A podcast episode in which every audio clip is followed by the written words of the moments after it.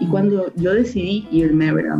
Es estar lejos, allá te quedabas más de 40 días lejos de tu casa y venías 5 días acá.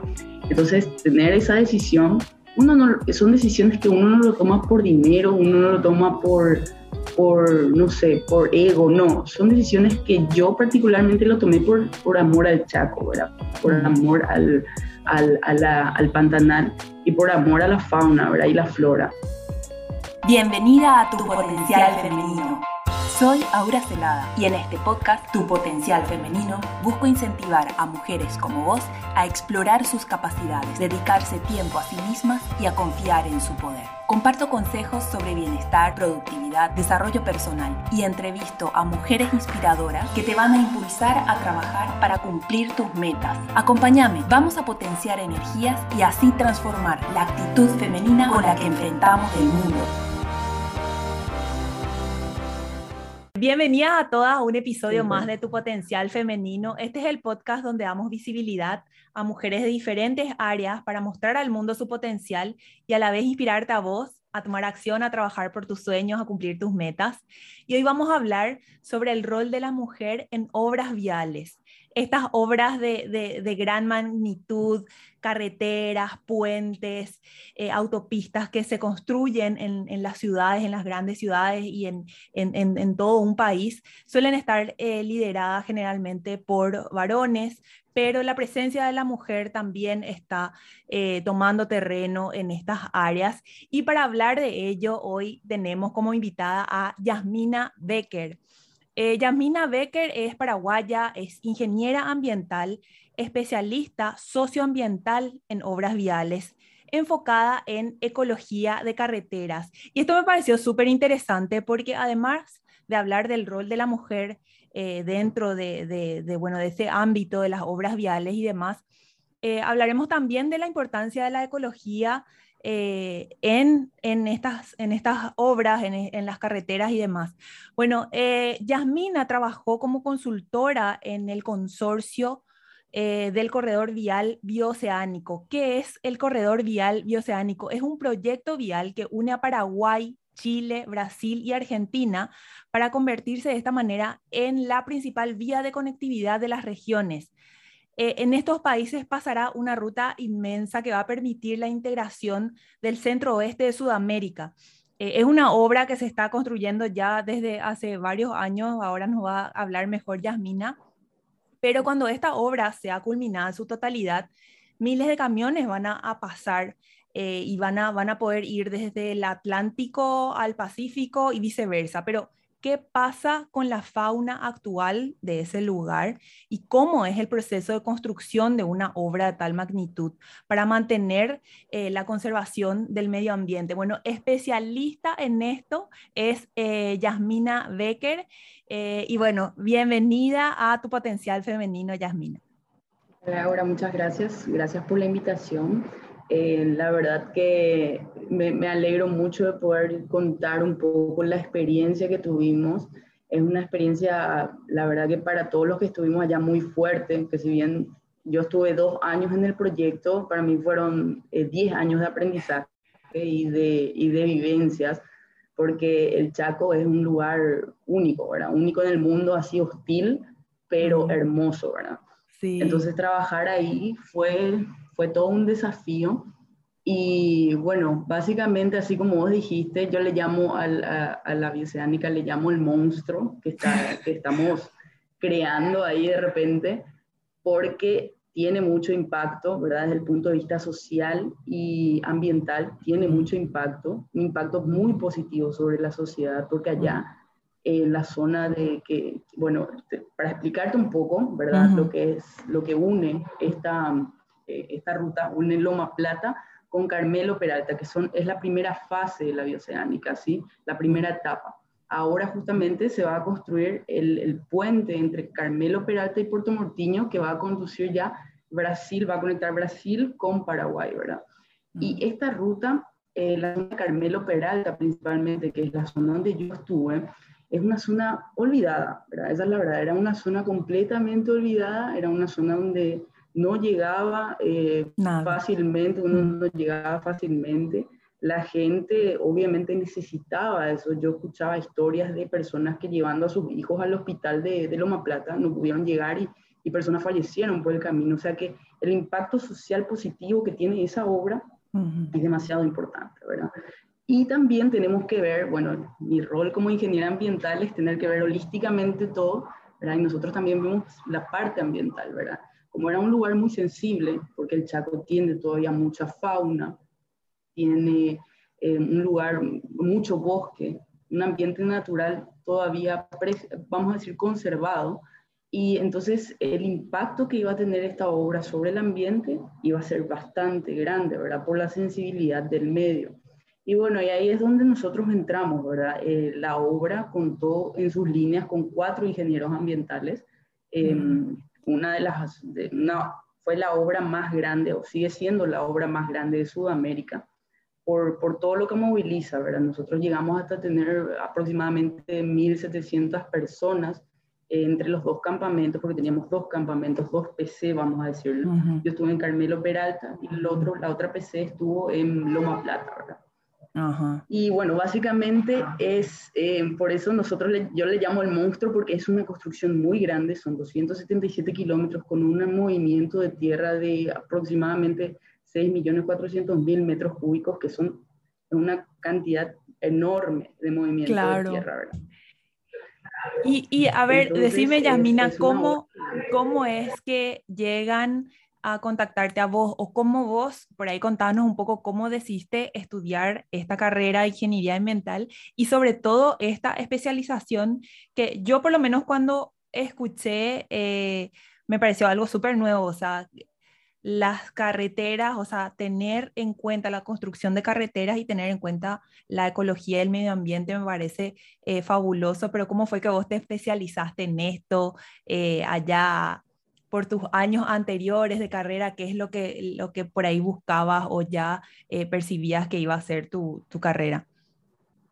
Y bueno, yo empecé ingeniería ambiental, ¿verdad? Porque me encantaba la naturaleza, siempre a mí la naturaleza y también me gustaba mucho lo que era la parte social. Y tenemos que entender de que el problema ambiental es un problema social, ¿verdad? Mm. Eh, nace de un problema social, principalmente.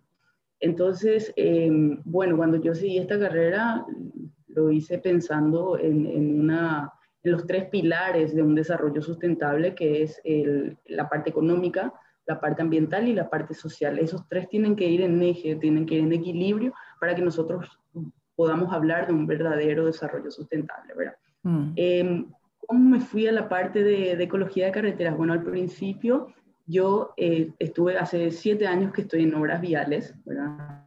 Siete años que, que, vengo trabajando en lo que es la construcción en mitigación, es decir, disminución de los impactos ambientales de las obras viales, ¿verdad? Mm. Y bueno, en el 2017 eh, ya 2016 aproximadamente yo empecé ya haciendo monitoreos de fauna, pero como parte de, vamos a decir, indirectamente, sino no estando dentro del proyecto, sino haciendo solamente consultorías donde íbamos cada tanto, o sea, era un monitoreo que se hacía cada dos meses, es decir, no estábamos ahí tiempo completo.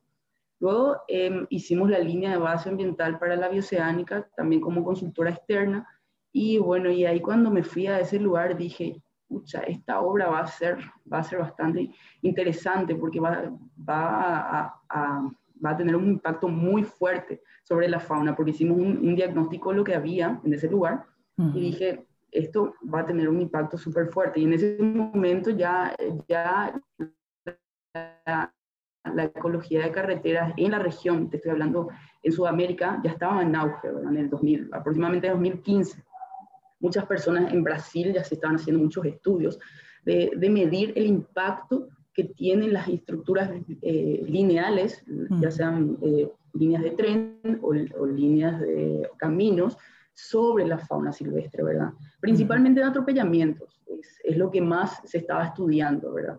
Mm. entonces, cuando nosotros hicimos el diagnóstico, ya de una nos dijeron de que este, este proyecto debía tener pasos de fauna, ¿verdad? Que son estructuras que están diseñadas para que los animales puedan cruzar de un lado a otro sin pasar por la vía o pasar de forma segura una vía, ¿verdad? Y bueno, entonces este fue el primer proyecto en Paraguay que tuvo pasos de fauna, ¿verdad? Ah, eh, mira. Nosotros construimos 14 pasos de fauna Y bueno, y aparte de eso, monitoreábamos in situ si realmente los animales se adaptaban a, esa, a, a esa, a, ese paso. Entonces, lo que hace la ecología de carreteras es básicamente estudiar la relación entre la infraestructura vial con la fauna y la flora, ¿verdad? Principalmente con la fauna nosotros lo hicimos, ¿no? Entonces, eh, la importancia es justamente entender si podemos de alguna manera incidir en la construcción para poder mitigar y minimizar los impactos sobre los animales. Sí, sí. Básicamente es eso la ecología de carretera. Qué, qué, qué interesante porque eh, como vos decís, se puede encontrar ahí un punto medio en el cual se pueda hacer desarrollo y se puedan construir rutas, pero también eh, cuidando, ¿verdad? que, que, este impacto no sea negativo para, para la fauna, para la flora, eh, para el medio ambiente. Y a ver, yo te encontré en Instagram cuando se volvió viral casi el, el bueno, el, tema este del yaguareté que, fue asesinado en la ruta, eh, y bueno, vos publicaste una foto y salió en varios medios. Y a partir de ahí también te seguí en otras publicaciones eh, y veo realmente eh, algo que, que, bueno, que es lo que me llamó la atención, ¿verdad? Que hay como que mucho, mucho cariño, mucho amor a tu profesión. ¿Cómo es personalmente vos tu relación con los animales, con las plantas, qué es lo que a vos te, te nace y, te hace eh, vivir esto cada día? Y bueno, ¿qué, ¿qué, fue lo que me hizo ir al Chaco? Justamente el Pantanal, ¿verdad? Porque entendamos que entre los 277 kilómetros vos tenés una parte que es una ecorregión Chaco seco, y cuando llegas a Carmelo Peralta, yendo ya, saliendo de Loma Plata, llegando a Carmelo Peralta, es otra ecorregión y cómo va cambiando las características del ecosistema, llegando hasta el Pantanal, que es el humedal más grande del mundo. Entonces, eh, la biodiversidad existente ahí es increíble, ¿verdad? Y cuando yo decidí irme, ¿verdad? Es estar lejos allá, te quedabas más de 40 días lejos de tu casa y venías 5 días acá. Entonces, tener esa decisión, uno no, son decisiones que uno no lo toma por dinero, uno no lo toma por, por, no sé, por ego, no, son decisiones que yo particularmente lo tomé por, por amor al Chaco, ¿verdad? Por amor al, al, al Pantanal y por amor a la fauna ¿verdad? y la flora. Porque si yo no soy, ¿quién? Esa era mi, ese era mi pensamiento principal. Entonces eso fue lo que me hizo ir ahí y, y aguantar y, y, remarla y lucharla hasta el final, ¿verdad? Y estuviste así dos años yendo y viniendo, eh, trabajando, estando ahí varios días y después eh, viniendo a la ciudad. Y Sí, mira, llegué a quedarme de corrido 60, 65 días de corrido. Y se trabajaba todos los días, ¿verdad? O sea, era, éramos los famosos Lulú. Sí, claro. tenía que seguir, ¿verdad? Tenía que seguir. Entonces ¿Y uno qué? para, ¿verdad? Sí. ¿Y qué es lo que encontraste ahí como el desafío más importante que vos podés ver hoy después de todos estos años en cuanto a lo que es la conservación del, del Chaco paraguayo? Y bueno, tenemos muchos desafíos, ¿verdad? Porque la, la amenaza está, la, la, obra si bien trae un desarrollo, ¿verdad? Hay desafíos para la parte ambiental, ¿verdad? Que tenemos que, que hacer. Lo primero, la, primer, la primera amenaza principal es el tema de la fragmentación. Nosotros tenemos varios impactos. La fragmentación de bosque es uno de los principales, eh, uno de los principales impactos de la obra y te explico más o menos rápido qué es la fragmentación. ¿verdad? Es cuando los bosques no están conectados. ¿verdad? Entonces, cuando no hay una conexión, una línea continua de bosques, se pierden mucho en la parte de, de, biodiversidad, en la parte de, de las, la, del, del, tránsito de los animales, del intercambio de genética. Hay, hay un impacto muy grande ahí. ¿verdad? También nosotros tenemos la amenaza constante de la, de la cacería. Mm. justamente el tema del yaguareté, nosotros en su momento pensamos de que, al principio pensamos de que era, fue, fue atropellamiento, ¿verdad? Cuando nos fuimos a hacer la revisión del cuerpo, vimos la, la mancha de sangre de dónde venía, eh, em, pudimos determinar de que fue cacería en realidad y que por eso el animal atontado entró a la ruta y fue atropellado. En realidad ah. el, el, animal, de acuerdo al, al lo que, lo que relató el testigo es que el animal se fue a chocar por la parte de atrás ya del camión, ¿verdad? Es decir, no hubo un atropellamiento, porque si una, un, camión le atropellaba directo, mm. el, animal no iba a estar en buenas condiciones, ¿verdad? Bueno, entonces la cacería es una de las principales amenazas, ¿sí? Eh, ahora tenés más acceso, los, los cazadores tienen mucho más acceso del que antes no tenían, ¿verdad? Mm. Es más, la gente de Asunción va y dice, bueno, el Chaco es tierra para ir a cazar, ¿verdad? Es lo que normalmente la gente piensa. Y, y ahora tenemos mayor conectividad, entonces mayor acceso para eso. Otra cosa, el atropellamiento de animales, obviamente. Y eh, bueno, el efecto barrera también, que se llama justamente uno de los, de, de los motivos por el cual me hizo decir y determinar que fue cacería los yaguareté, fue porque este animal es muy sensible al cambio de medio, ¿verdad? El animal no pisaba así nomás fácilmente eh, la ruta, porque es un animal muy sensible. Entonces, que él no normalmente ya le cuesta cruzar de un lado al otro y pasando por la vía. Mm. Eh, entonces, ese es el efecto barrera, que es un impacto importante también de una obra vial. El efecto barrera lo que hace es hacer que otras especies ya no pasen al otro lado para reproducirse o para tomar agua, para alimentarse. Entonces ahí vos disminuís también la población, es una, una amenaza para las poblaciones de la fauna. ¿verdad? Entonces esas son las mayores, los mayores desafíos que nosotros tenemos desde el punto de vista ambiental y ahora con el aumento de tránsito que va a haber con este puente, tenemos que tener números y eso es lo que nosotros hicimos, tenemos números, tenemos estadísticas que, nos dicen, bueno, estos son los puntos rojos donde hay mayor cantidad de atropellamiento. Determinamos los porqués y de acuerdo a eso nosotros decimos, bueno, eh, le presentamos al MOPC, el Ministerio de Obras Públicas, le decimos, estos son los puntos que tenemos que tener en cuenta para hacer más pasos de fauna o por lo menos direccionar em, eh, a, esas alcantarillas, direccionarle a los animales para que puedan cruzar de manera segura. Ah. Em, básicamente para eso sirve, ¿verdad? Todo el trabajo que nosotros hicimos. Qué, qué bueno. a ver, Y hablando un poco de eh, ya lo que es el rol tuyo como mujer en este ambiente de eh, las obras viales. Contanos un poco cómo fue tu proceso, qué fue lo más difícil eh, y cómo ves este rol actualmente. Bueno, la verdad que el estar en, lejos, estar en, un lugar bastante hostil y, rodeada prácticamente de hombres, porque éramos muy pocas mujeres, ¿verdad? O sea, eh, de hecho que toda la mayoría de las mujeres estaban en la parte de limpieza, ¿verdad? Lo que se considera como para la mujer normalmente, ¿verdad? Entonces, eh, cuando los primeros tres meses, siempre yo digo que fueron los más complicados porque era ganarme eh, el, respeto de los varones, ¿verdad? Ellos muchas veces no te, no, como no eras, no sé, una, un hombre, yo, para ponerte un ejemplo, ¿verdad? Yo les decía algo, ellos le preguntaban otra vez al otro ingeniero si iban a hacer eso. Y esas cosas medio que molestaban al principio, pero que después con tu trabajo te vas ganando terreno, te, te vas demostrando que sos fuerte, ¿verdad? te vas demostrando de que, de que podés estar ahí eh, incluso varias veces hablaron en guaraní, así pensando de que yo no sabía guaraní, ¿verdad?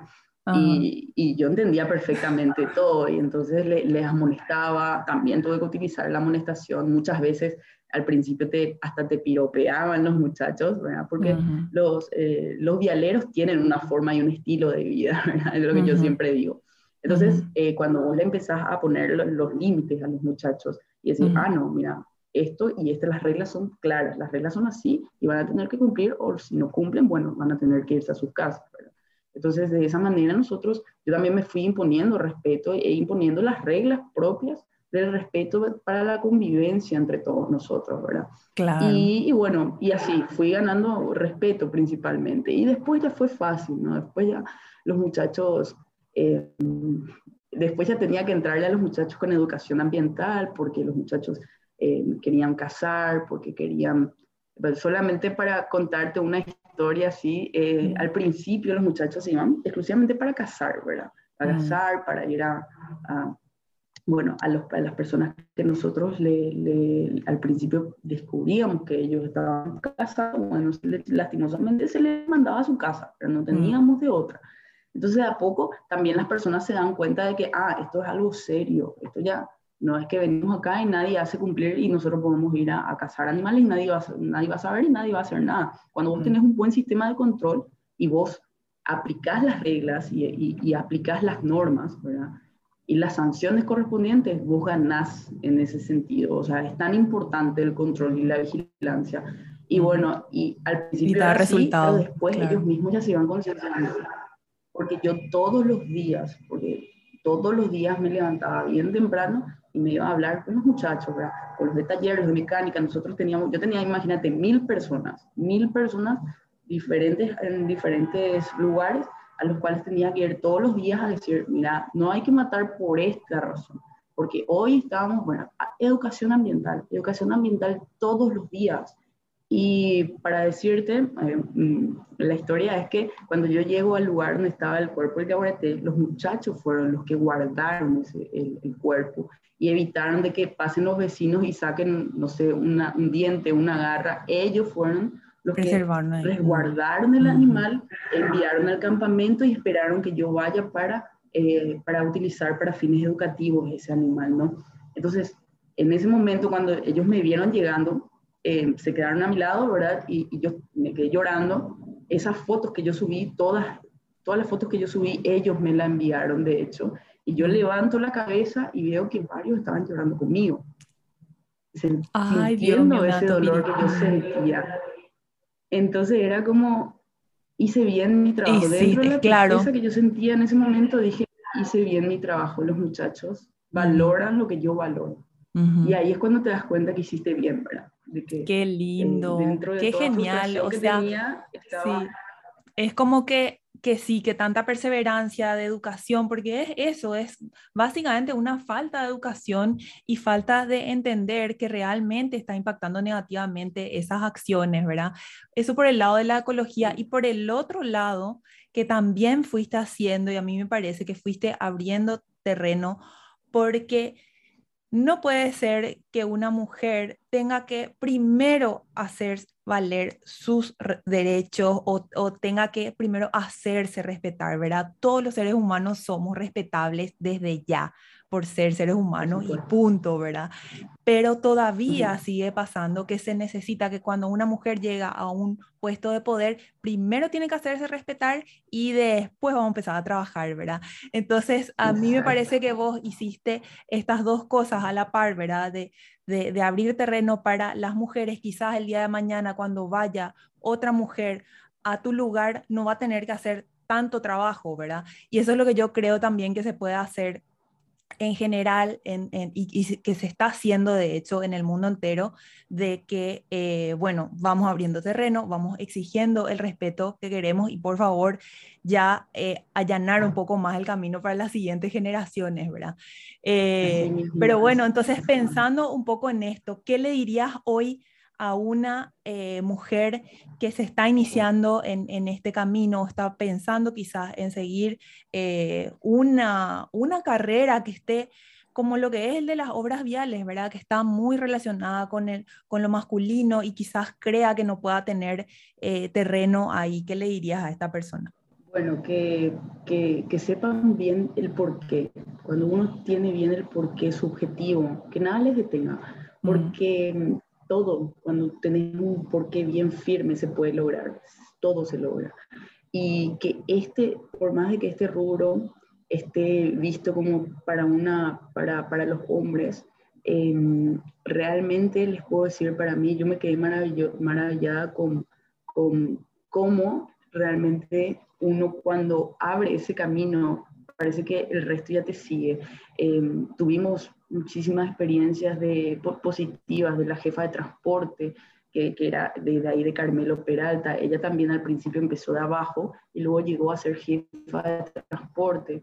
Em, la, la, ingeniera civil eh, Liz de León, que fue la primera ingeniera en hacer un puente, o sea, la, la, primera mujer en hacer un puente en, la, en el Alto Paraguay. O sea, ella quedó para la historia, por ejemplo. ¿verdad? Entonces, de, hecho, eso es lo que nosotros estuvimos sin darnos cuenta, ¿verdad? Porque todas las mujeres que estábamos ahí sin darnos cuenta, abrimos caminos. No solamente abrimos el camino al Chaco y al Alto Paraguay, sino que abrimos caminos para muchas mujeres. Y hoy conozco muchísimas mujeres que están en, en, las rutas, en las rutas, en la Traschaco, por ejemplo, le conozco a Laura López, la ingeniera ambiental Laura López, eh, que está trabajando y haciendo un trabajo súper interesante en la, la, Ruta 9.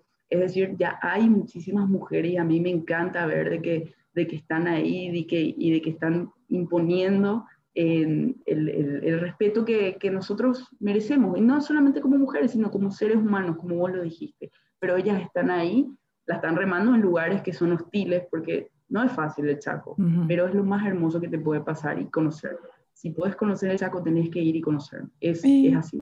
Y le invito a todas las personas, bueno, necesitamos más ayuda en la parte de ecología de carreteras, porque ahora que vamos a empezar a abrir rutas en el Chaco, vamos a necesitar más gente, ¿verdad? Vamos a necesitar, y ojalá que sean mis colegas y mujeres las que, las que estén al frente de esos proyectos. Sí, qué bueno, qué genial, qué lindo. Eh, bueno, decinos dónde te pueden contactar para eh, apuntarse ahí a, ir al Chaco o a, ser voluntarios. No sé cómo, cómo sería este tema, pero decinos dónde te, encontramos o dónde podemos contactar. Bueno, cualquier cosa, yo estoy en mis redes sociales, en, en Instagram como Yasmina Becker. Eh, yo hago proyectos, todo lo que es proyectos de caminos, ya sea en la parte de diseño, estoy en la parte de diseño, muchas veces, algunas veces estoy en la parte constructiva y otras veces estoy en la parte operacional o, de, o ya en la parte de rehabilitación de obras. O sea, en las tres etapas de construcción normalmente estoy. Y si alguien quiere conocer o quiere más datos sobre ecología de carreteras, que me escriba sin problemas y, y estamos para ayudar y para y para crecer juntos. Y en serio, vayan a conocer el Chaco, porque la única forma de proteger es conociendo. Conocer para amar, amar para proteger. Ay, qué lindo. Sí, re me da ganas de, de, de, ir realmente y conocer toda esa parte que, que vos decís, ¿verdad? El Pantanal. Eh, sí, bueno, demasiado lindo y, valioso todo lo que compartiste con nosotras, Yasmina. Te agradezco muchísimo y me quedo con eso, con que lo que hiciste fue abrir un camino, ¿verdad? Literal, la ruta eh, que, va a pasar por ahí, pero también un camino para eh, muchas mujeres que, bueno, esto ya está sucediendo, eh, están llegando a, bueno, a diferentes puestos donde antes quizás no, no llegaban. y bueno, vos sos una de ellas y estás abriendo camino, así que eh, celebro muchísimo eso. Y, no sé, me, me, gusta y me contagia muchísimo tu, tu entusiasmo y, ese amor que se nota que tenés por, por el Chaco, por la fauna, por los animales. La verdad es que les digo a todas, vayan y vean eh, su Instagram y, lean ahí las, las, historias que va subiendo. Eh, es realmente muy, muy inspirador. Así que muchas felicitaciones y espero que, sigas, eh, bueno, con, muchos éxitos todo este, este camino. Gracias. Gracias, Aura. Muchísimas gracias por la invitación. Eh, gracias por permitirme contar mi historia también, porque, porque es necesario, ¿sabes? Que es necesario. Compartiendo historias cuando, cuando también nos empoderamos y, y, nos damos cuenta, ah, mira, si ella pudo, yo también. Y si ella hizo esto, ay, cómo me gusta lo que hizo, yo también quiero hacer tal cosa. O sea, es un medio donde nos sentimos seguras, nos sentimos, vamos a decir, con fuerza para lograr todos nuestros sueños. Y, gracias por esta oportunidad realmente. Gracias a vos. Gracias, Yasmina. Chao, chao. Gracias por escuchar tu potencial femenino. Te animo a que explores aún más tu capacidad excepcional como mujer, dedicándote tiempo y confiando en tu poder. Comparte este episodio con tus amigas para potenciar nuestras energías y así transformar la actitud femenina con la que enfrentamos el mundo.